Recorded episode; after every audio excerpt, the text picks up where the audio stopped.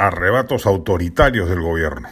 Empiezan a vislumbrarse los primeros arrebatos autoritarios de un gobierno que se ha empeñado en cometer hierro tras hierro y ahora parece haber encontrado la fórmula para no resolverlos, como correspondería, y pasa por inventar enemigos externos a quienes atacar y buscar que ello genere un efecto distractor.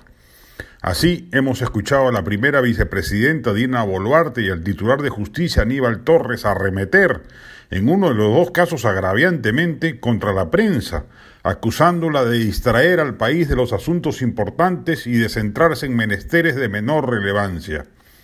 Como si la cercanía del sendero luminoso al gobierno, Bellido, Maraví, etc., la incompetencia de varios ministros y funcionarios públicos, la radicalidad obtusa de Vladimir Cerrón, el silencio dubitativo del presidente, etcétera, fueran primero asuntos menores y segundo inventados por los medios de comunicación. Es necesario advertir la eventualidad de que estemos ante los primeros pasos de una estrategia de gobierno destinada a recuperar alguna popularidad aplicando la estrategia de la confrontación autoritaria.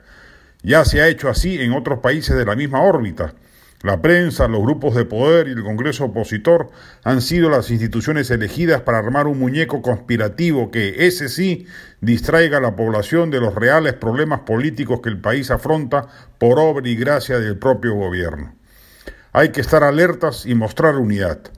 Así como se exige a la oposición congresal democrática que se muestre coordinada, así como los gremios empresariales deben salir de su modorra y activar sus alarmas respecto de los despropósitos económicos del gobierno, la prensa en su conjunto debe entender que frente a una amenaza autoritaria debe mantener la más férrea unidad sin distingo ideológico o afán competitivo.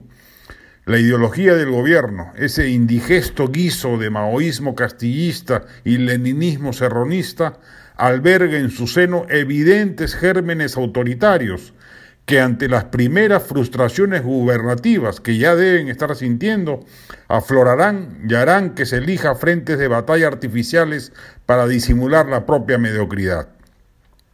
No vienen tiempos fáciles para la democracia peruana.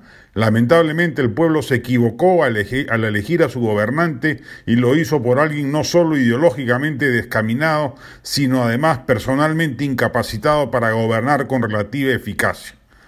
Son los costos de la democracia y hay que asumirlos hasta donde sea posible.